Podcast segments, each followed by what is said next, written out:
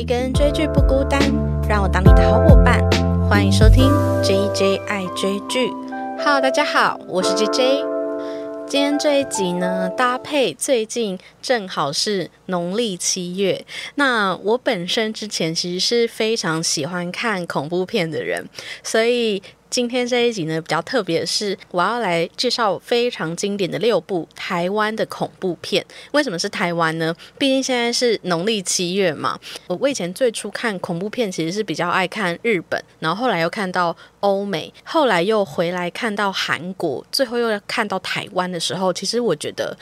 台湾的恐怖片会让我更有感觉，因为它会带到很多我们日常生活中非常迷信啊、民俗的事情，像是冥婚啊，或是送肉粽啊，或是红衣小女孩之类。哎，我现在已经大概爆雷了，就是后面要讲几部。所以其实我特别想要来介绍台湾恐怖片，除了是刚好是农历七月是属于这个台湾的农历嘛，另外的呢，就是台湾的恐怖片其实有带到非常多我们民俗相关的迷信灵异。的部分，所以我待会后面啊就会带到一些跟电影本身相关的一些真实的民俗信仰啊，或是灵异故事，或是这个民俗的起源。所以如果有一点害怕听灵异故事的听众，真的可以按下暂停键，自己不要听没有关系。那接下来呢，第一部，如果我现在呢要介绍这个台湾经典的恐怖片呢。一定一定，我会先推荐第一部，就是由二零一五年上映的《失忆》。失忆这部片，我不知道大家有没有印象。这部片的男主角呢，其实是吴康仁，然后女主角是谢欣颖。那里面还有算是女二的角色是田中千惠所饰演。这一部片最大的主题呢，其实是来自于冥婚。那由吴康仁所饰演的这个角色，他叫做陈浩，然后是在电视台上班。那他平常就是在制作灵异节目的制作人。他感觉起来呢，像是一个爱情事业两得意，因为故事。一开头呢，他就是跟他的女朋友同居。那这个女朋友其实是由谢欣颖所饰演的，然后是他的未婚妻。这样，那这个故事的开头呢，就是他看似这样子幸福美满的生活的时候，他在某一天，他走在公园，他就捡到了一个红包。自从捡到那一个红包之后，他每天晚上就会不断梦到他走进了一栋。有非常诡异气息的古宅，就是有一点像是古时候那种三合院呐，就进到里面，然后旁边的门都是那种木门，生活在非常早期的那个年代的那种古宅，他都会梦到他在那个古宅里跟一个头戴红色的那个头饰，然后身穿红衣的一个旗袍的女生要结婚。自此之后，他就是会不断梦到这样子的梦，然后他的生活也开始出现了很多所谓的灵异现象。那大家听到这边，应该会觉得这个流程，它就是我们台湾非常传统的习俗，就是冥婚，就是老人家都常常会告诫我们说，路边的红包不要捡，不要踩踏。那其实就是有关于冥婚这个习俗。那稍微了解一下冥婚的程序是什么？它其实就是由鬼魂那一方的家人，他会准备一个红包，然后里面就会有生辰八字啊、钞票跟冥纸，有些还会把鬼魂的头发跟指。价都放进去，把这个红包放在马路上，然后等待就是有缘人捡到，所以大家才会说路边的红包不要捡嘛。但是有趣的事情是，我们在这部电影里面看到是吴康仁这个角色，他是被强迫冥婚的嘛？诶，我后面的解释都会有一些暴雷的情节，但应该就是尽量就是着重在。讲台湾习俗的这部分，对，那他就是捡到红包之后，就是强迫他结婚。可是实际上呢，就是在冥婚的流程里面，他是有 SOP 的，就是 捡到这个红包之后，他还必须先去把捡到了这个男生的生辰八去女方的前面卜杯，那女方同意呢，他才可以真的跟他结婚这样子。所以其实在这部戏里面，我们没有看到说他到底是有没有去做这个流程，因为这部电影它主要是着重。在当捡到这个红包之后呢，吴康仁并没有像就是我们刚才讲的，会马上被逼去冥婚，可是他却不断在自己的梦中梦到他在一个古老的房子里，然后等着跟另一个女生成亲，可是他一直都不知道那个女生长什么样子。那为什么我会特别推荐《失忆》呢？一部分是当年我在看《失忆》的那一个场景，我至今都忘不了，就有点害怕，因为其实《失忆》这部片我是去电影院看的，去看的时候。那时候刚好也不是热门场次吧。这部片当时也不是说真的很红的电影。然后我那时候是跟我一个女生朋友一起去看，我们就买到比较前面的排数。那一整个电影院呢，就是人很少之外，我旁边就只有坐我那个女生朋友，然后女生朋友旁边好像还有坐一个路人，就是整个电影院就空荡荡。失忆这部片呢，它其实是在气氛的营造上面呢，我觉得它有抓到很多就是非常经典的灵异元素，例如就是床底下会伸出一只手，或是游泳池里面有水鬼会抓你的脚，或者是衣柜里面暗暗的可能有藏什么东西在里面。然后除了这些经典桥段之外呢，它其实还有提到很多不止冥婚方面的这种习俗，还有养小鬼啊、碟仙啊、问世啊。然后最大最大的这个故事点呢，就是吴康仁饰演的这个男主角，他被纠缠的原因是因为来自于前世的恩怨。就是他这世呢，他虽然在公公园也捡到了这个红包，可是实际上这个红包的起源其实是来自于前世，他就是因为捡了这个红包之后，他不想要去做冥婚，他逃出那个会场之后，他就发生意外，然后就是过世这样子。所以他其实还不止牵扯了台湾的迷信，还有很多关于前世恩怨的故事。然后最大最大，我觉得很击退的卖点就是，他其实在最后的结尾有一个极大的反转，因为原先这这个故事它其实是有两条线在走，一条是吴康人的生活嘛，就是他遇到很多光怪陆离的事情；另一条呢是有一个。看得见鬼魂的，有点我我甚至叫他，我觉得他叫那个通灵少女，她有阴阳眼，然后她看得见鬼魂，她就会一直遇到就是非常多恐怖的鬼来找她，可是她似乎是有话要对她说，那。到结尾的时候，这两条本来好像没有关联性的故事，最后就非常巧妙的都在一起。那我就不先爆雷，以防真的有听众想要去看。我觉得这是他不止抓了很多台湾经典的灵异桥段之外，他在剧情的叙事方面其实是很有设计性的啦。对我觉得很好看，真的非常好看。所以如果要首推台湾恐怖片的话，我真的会第一个想要失忆。那我刚才没有讲完的是，我那时候跟我朋友一起去电影院看嘛，然后前面讲了这么多，就是。它真的是整体气氛营造非常可怕，而且是从头到尾都很好看的电影。最好笑的就是我当时带去的那一个朋友啊，我旁边没有人就已经够可怕了嘛，结果他还一直在我的耳边尖叫。就是他是那一种看到可怕的东西的时候，就会突然在那边哈大叫这一种。然后他是叫到我刚才说我们两个人的旁边还坐了一个路人，她是一个女生，她叫到旁边那个女生跟她转过头来跟她说：“没事没事，都是假的。”没事没事，这样，然后我就觉得很好笑。所以我在看这部片的时候，除了掺杂着我旁边没有人那种空旷的那种诡异气氛之外，又加上我朋友的尖叫声。那不知道大家在看恐怖片的时候是什么样的情形？因为老实说，我周遭为什么会找这个朋友去看呢？因为老实说，我周遭敢看恐怖片的人真的很少。可是我本身就是一个非常爱看的人嘛，我甚至是可以到我我一个人去电影院看恐怖片都没有问题。可是你也是还是想。然后有人陪嘛，然后我尽管知道我那个朋友很吵，我还是把他带去。只是没想到他真的吵到我下凡这样子。所以知道大家是属于敢不敢看恐怖片的人。那如果你敢看的话，你是哪一种类型？是跟我一样，就是全程就是很专注在看，还是跟我那个朋友一样，就是非常吵？还是你在看恐怖片的时候有没有遇过路人来跟你说没事没事，不要害怕，这都是假的？对，所以首推呢，第一部我就是推失忆，就是他我。觉得他算是有一点集大成吧，然后又加上里面的演员，就是又是吴康仁，然后谢欣颖、田中千惠都是非常实力派的演员。那除此之外，还有一个特点是这一部台湾的电影啊，它是由日本的恐怖大师一赖荣重担任监制。那一赖荣重他。导过的片呢，就是《七夜怪谈》跟《咒怨》，这真的是我恐怖片的启蒙诶。这两部片都是我小小年纪就很爱看恐怖片的开头。我最初就是从日本的恐怖片开始看起来这样子，对，所以《失忆》这部片就是我首推第一部。那第二部呢，一样也是非常非常红，然后是在聊这个。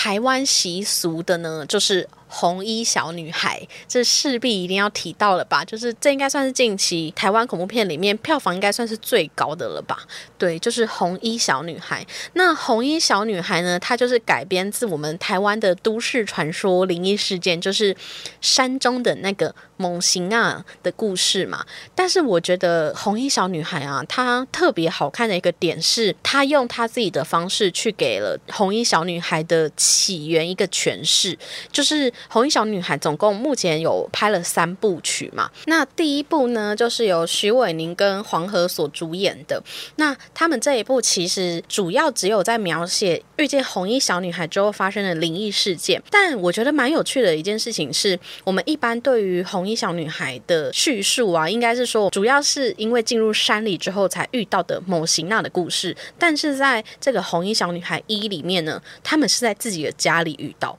对，就蛮有趣的。他有一点点给他不一样的这个诠释，但是到了。第二部曲啊，他就有提到说，为什么这个红衣小女孩会来到平地去抓人，而且甚至呢，他其实有给出红衣小女孩到底是怎么出现的。那到了第三部曲，它其实应该不算第三部曲，它叫做《人面鱼红衣小女孩的外传》。它其实主要已经没有在聊红衣小女孩，而是在聊就是红衣小女孩二的时候呢，去驱散那个鬼魂的，主要是虎爷将军。那当时的虎爷将将军呢是由吴念轩所饰演的这个林俊凯，他能够当做虎爷的机身。那在这部戏里，其实你就发现说他是由他阿公，就是由龙少华的那个阿龙师带大的孩子。那在《人面鱼红衣小女孩三》的这个外传里面，他其实就有提到说林俊凯的爸爸的死因是什么？其实就是因为他也是虎爷的这个机身。所以第三部曲它其实主要是在聊台湾的一个乡野传说，就是人面鱼是。经由吃了这个人面鱼之后，发生了一连串的故事，然后由这个林俊凯的爸爸，他是有证人硕所饰演，去讲讲述这个黑虎将军对抗某型娜的故事，所以他已经主要有一点点偏离红衣小女孩，但是他们之间的剧情还是有一些相关联性的。所以其实我觉得红衣小女孩这三部曲啊，我觉得它有一个。最大的特点就是，它除了剧情线上给了这个乡野传说一个新的诠释之外呢，我觉得它的美术做的真的非常的好。能够给这个乡野传说新的诠释的话，它其实必须带入非常流畅的剧情，才不会让观众觉得有一点出戏。因为红衣小女孩她在大家的心中已经有一个非常既定的印象，就是我们会去山中遇到的那一种某星啊嘛。那能够写出这个。全新的剧情的话，这个制作团队其实也蛮厉害的。那这个制作团队就是我之前有录过一集 podcast，就是《气魂》，我非常非常喜欢的那个导演叫做陈伟豪。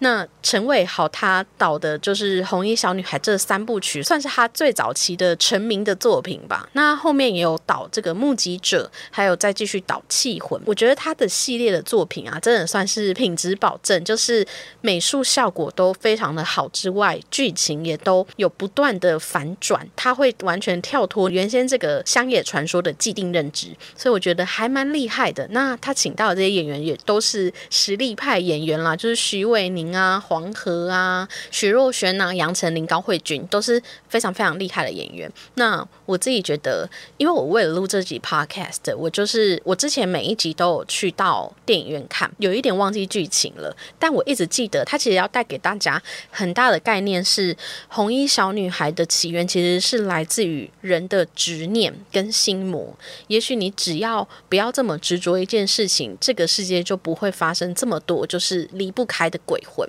对，所以其实我为了录这集节目，我又重新看一遍，但是看到后面我却很就哭了，因为我真的觉得它的概念还蛮感人的，就是有很多关于母爱呀，或是母亲的执念的这一种东西在里面。对，所以《红衣小女孩》三部曲我都非常的推荐，这应该可以算是三部吧？没有啦。那接下来呢，下一步也是在聊台湾非常有名的民间习俗，就是送肉粽。没错，就是《中邪一二》这样子。其实《中邪》现在有拍到第二部曲了，然后第一部它是在二零一八年上映的，第二部呢也就是二零二零年。那他们两部呢一样，就跟《红衣小女孩》，它其实也给了。送肉粽这件事情一个新的解释啦，就是它同样在剧情中也会带到，就是诶，大家应该知道送肉粽是什么吧？就是它主要发源是在台湾彰化的一带，然后他们认为呢，就是。上吊的人他是怨气最重的，所以他有可能会回来抓交替。所以一旦在那边发生过上吊事件的时候呢，他们就要把上吊人的绳子，然后举办法会把他送到海边，把怨气带走这样子。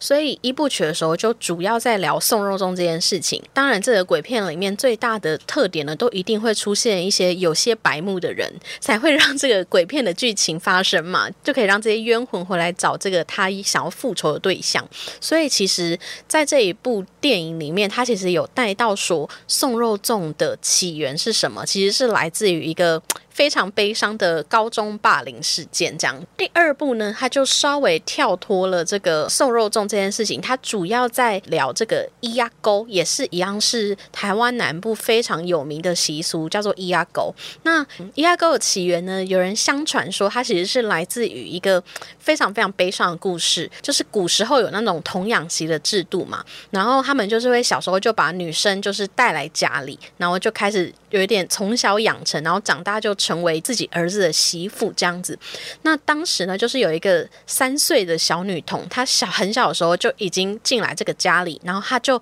必须被学着烧柴煮饭。她的家人呢，不断的就是虐待她，然后直到有一天，她坐在这个炉灶前，然后煮饭的时候，就是因为身体太痛苦了，就死在了这个椅子上，所以。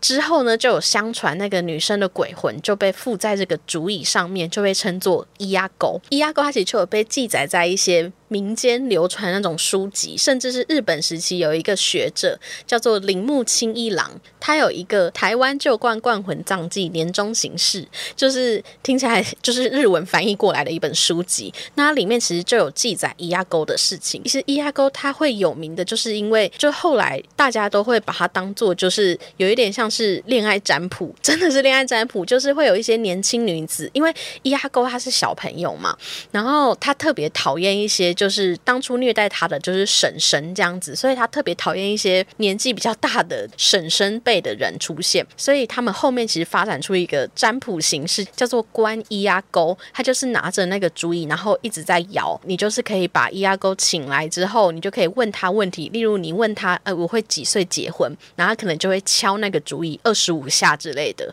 就 敲很多蛮淳朴的一种占卜形式这样子。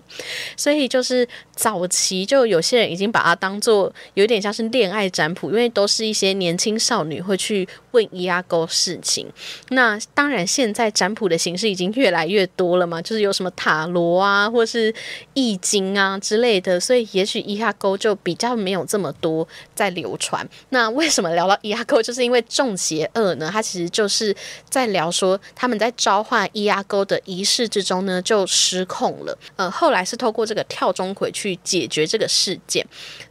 对，所以其实呃，中邪一二啊，他就是在聊送肉粽之外，也有聊咿呀沟，也有来聊到跳钟馗这件事。但我觉得我在查中邪的资料的时候，觉得蛮有趣的是，它其实有发生了很多灵异事件。有一种说法是说，你在拍恐怖片的时候，你如果有遇到好兄弟或者是灵异事件的话，这部片就会大卖。所以其实中邪这部片的票房呢也蛮好的。那刚才没提到的事情是，红衣小女孩她也有在拍摄途中就。是发生过灵异事件，那像是中邪的时候，他其实就是说李康生饰演的就是跳钟馗的那个角色嘛。那其实，在跳钟馗的时候，他其实有非常多的禁忌。那你只要化了魁爷的那个妆啊，然后穿上官服之后，你千万不能够说话，也不能回头，因为习俗是认为说，你只要一讲话或回头的时候，你就会被发现是假扮的。那有一次，李康生在拍摄途中就不小心回头了。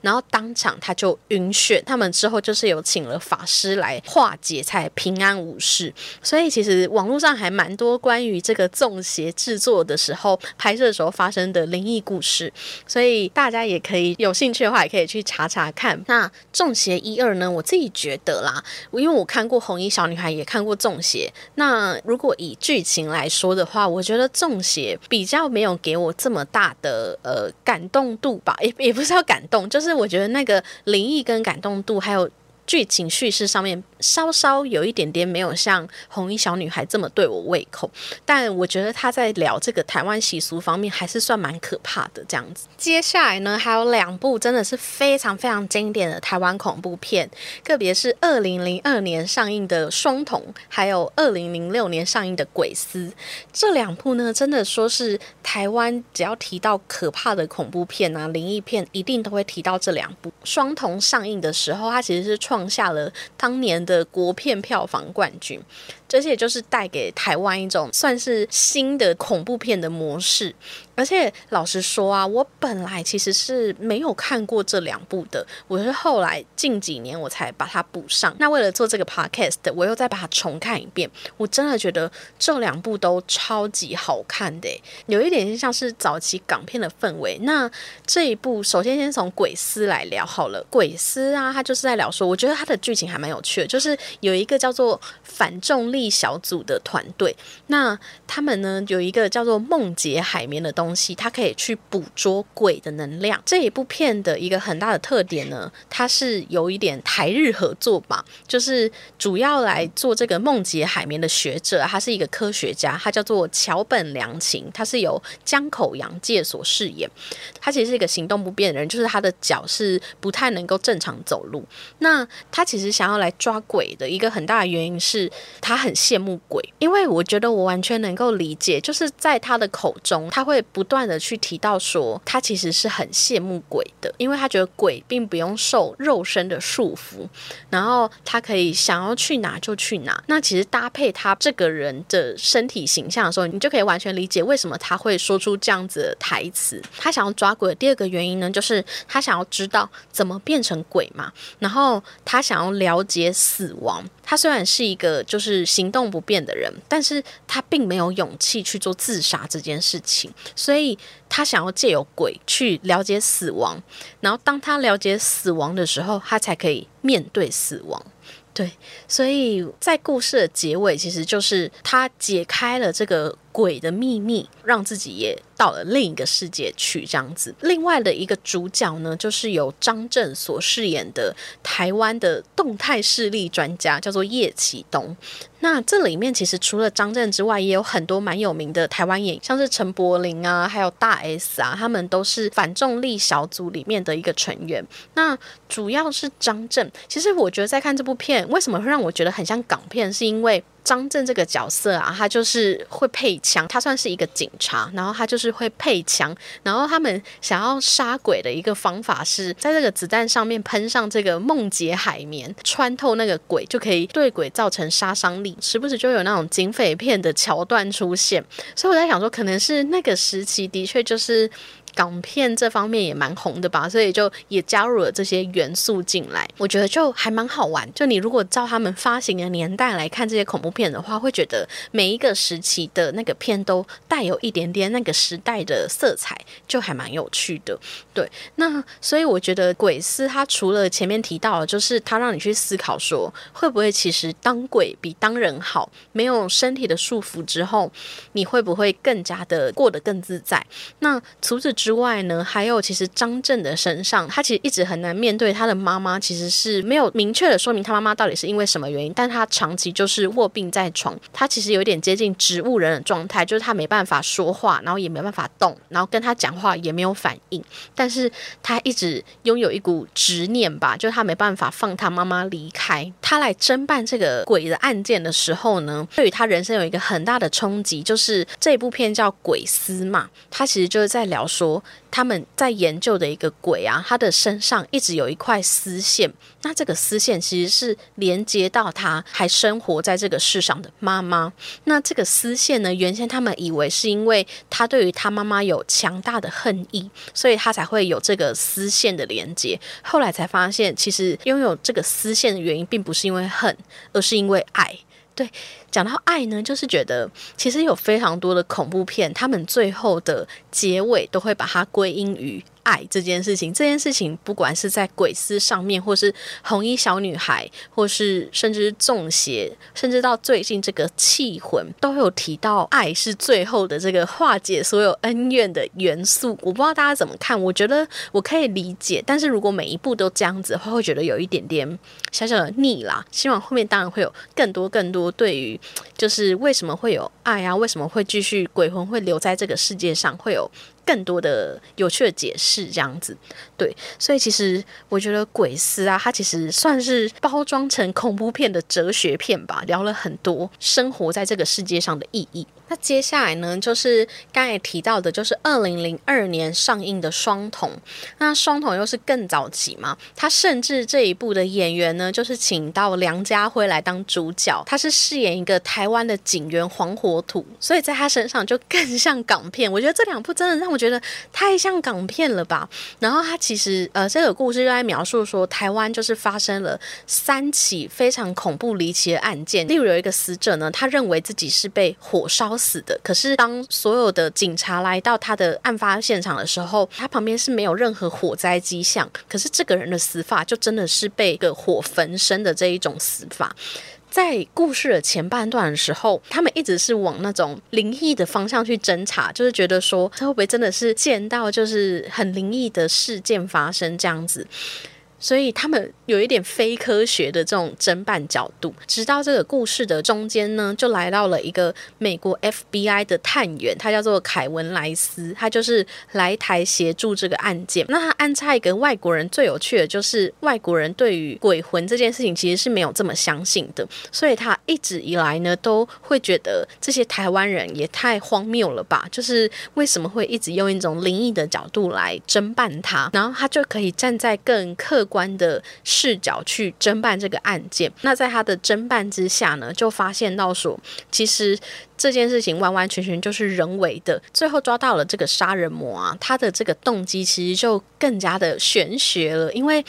他其实是为了想要成仙。那这一个。电影的名字叫做《双瞳》嘛，那最后抓到这个凶手其实是一个小女孩，她天生呢就带有这个双瞳。那这个双瞳，她可以看见阴阳两界的人鬼神。那她自己呢，就用她的名义去蛊惑了非常多的信徒，去帮她完成这个杀生的事情，就有点像是邪教的概念。其实我觉得这部剧它其实蛮有趣的事情是。一个他在让你思考说，到底相不相信鬼神？那你发生了这么多灵异、不可思议的案件的时候，你是会用这种不科学的思想去做侦办的人，还是像那个外国的 FBI 探员，然后去理性思考这整件事情的发生的脉络？尽管他中间好像有一段在打脸这些灵异办案的，就是台湾警察。但是他结尾却给你一个很有趣的概念，是他做这件事情就是为了成仙，所以这个成仙也就是又是另一种很玄学的思考。所以这整部剧啊，就是不断的在这个灵异，然后又科学之中摆荡。就是我觉得也有点在问观众说，你是相信哪一个？那这件事情其实我现在讲到这，我我就发现它其实跟我在看《气魂》，就是刚才讲到的陈伟豪导演所最近指导的那一部恐怖片《气魂》有一点像，就是它也是前半段呢，也是发生了这种豪宅血案，然后在侦办的过程中，你本来看到前面以为是鬼故事，但是是中间呢，他又给你开始理性办案，理性办案之后就抓出真正的凶手。可是你抓到真正的凶手之后，你才发现他要的又是更加科幻然后玄学的东西，就是长生不死。对，所以其实这两部电影《双瞳》跟《气魂》这方面好像有蛮类似的感觉。如果大家是有看过《气魂》的听众，也非常推荐可以再回去看看《双瞳》，也会跟我有一样的感觉。这样子，对。那《气魂》这部电影呢，我今天比较没有打算要讲，因为我已经为了它做过一集 podcast，那就当做是一个延伸推荐给大家。有兴趣的听众也可以在我下面的那个说明栏，我会放上这个《气魂》的收听链接，或是你也可以直接就是回去找我之前的集数。这样子，那最后呢，就是来聊一部我觉得它算讨论度没有很高，但是觉得还蛮有趣的一个台湾的恐怖片，就是《女鬼桥》。《女鬼桥》我会想要特别推荐的是，它其实。不只是单纯的在聊这个台湾的习俗，而是他带到了这个校园传说的部分。他这个议题其实是蛮共同的，因为我相信大家的学校应该或多或少都有一些灵异事件，就是灵异传说，就是例如某一个电梯不要搭啊，或是这个地方曾经有同学就是自杀之类的。那女鬼桥呢，它的故事就是在说。有一个大学呢，它有一个传说知名的女鬼桥。那新生进来的时候，就会办那种格宿露营嘛，他们就会去女鬼桥上面举办试胆大会。那当初为什么会有这个女鬼桥起源呢？就是有一个学姐，她为了一个心仪的男生，就跳下桥殉情。之后就出现了非常多恐怖的传说，这样子。这个故事一开头就是有一群学生，他们就是在这个女鬼桥上做试胆大会，他们就会去数阶梯，然后他们就会发现，哎，怎么一直都多一阶？之后就开始在这个桥上就发生了很多灵异事件，这样子。对，所以女鬼桥它除了就是聊到了很多校园境界的部分呢，还有一个是你会感觉到它真的是。极低成本下所拍出来的。台湾恐怖片，就是 大家其实当初如果有对女鬼桥有印象的话，大家就说它应该算是成本最少的恐怖电影这样子。那我对女鬼桥特别推荐一个，就是我觉得它在这么低的成本下可以完成这个剧本啊，这个拍摄算是非常厉害的。那它为什么可以就让我觉得还不错，就是因为它抓到了很多大家共同的那个灵异点。其实这一个女鬼桥的传说，它也真实的就是在暗示是东海大学。里面的故事这样子，所以其实我觉得在看这部电影的时候，你就会自然而然的想到了很多，就是你关于你校园的鬼故事。我自己就小小贡献一个我以前读大学的故事，那就是以前我们大学有一个建筑啊，就是它算是我平常都会去上课的建筑，所以我每次。听到这个故事，我都会觉得特别有感觉。就是他听说在刚新建的时候，原本是想要设成八卦的造型，然后主要是想要辟邪纳福这样子。结果后来呢，就是发生了承包商跟学校之间发生了那个契约纠纷，然后为了报复学校呢，承包商就把楼顶设计成倒八卦，所以我们那一栋就是学院啊，常常会被人家说就是容易迷路，然后甚至我们那一栋一楼会有。四个电梯，就有一个电梯。我刚去的时候，就会一直有同学告诫我说，那个电梯不要搭，就是晚上的时候，它可能会停在四楼之类的，就是它会停在一些不该停的楼层。不过这都是谣言啦，因为我自己平常晚上我也不会去学校，就是我非常热爱待在宿舍之类的，就是比较不会去学校游荡。那为什么我会对这个故事特别有感？第二个是我当初就是后来进到职场之后，就遇到我以前的学姐，她跟我一样。读同一个学校，他正好就是当年那个学校在新建这一栋学院的时候，他就是在里面就读，所以他就帮我证实了这件事情，就是他们当初也是一直在谣传，就是他是真的这样子。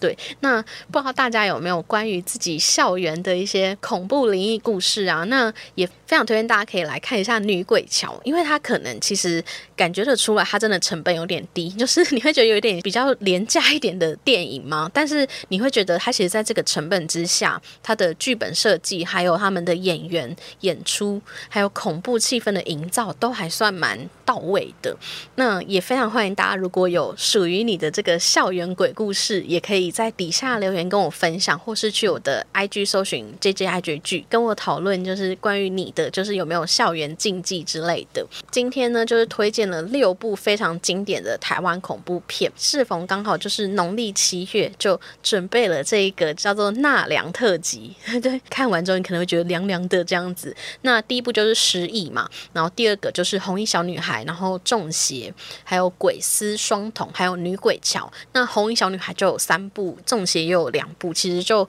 算蛮多部了，应该推荐快十部吧。还有就是延伸推荐了《气魂》，如果有兴趣的听众都可以再去搜寻我之前的集数，我有聊过《气魂》这一部剧，我觉得它对于台湾的这个恐怖片又到了一个新的层次啦。对对对，非常感谢大家今天的收听，欢迎可以去我的 IG 搜寻“姐姐爱追剧”，留言告诉我你的心得，或者可以在 Apple Podcast 订阅我，然后给我五星好评，然后给我一些评论。那非常感谢大家今天的收听，大家再见，拜拜。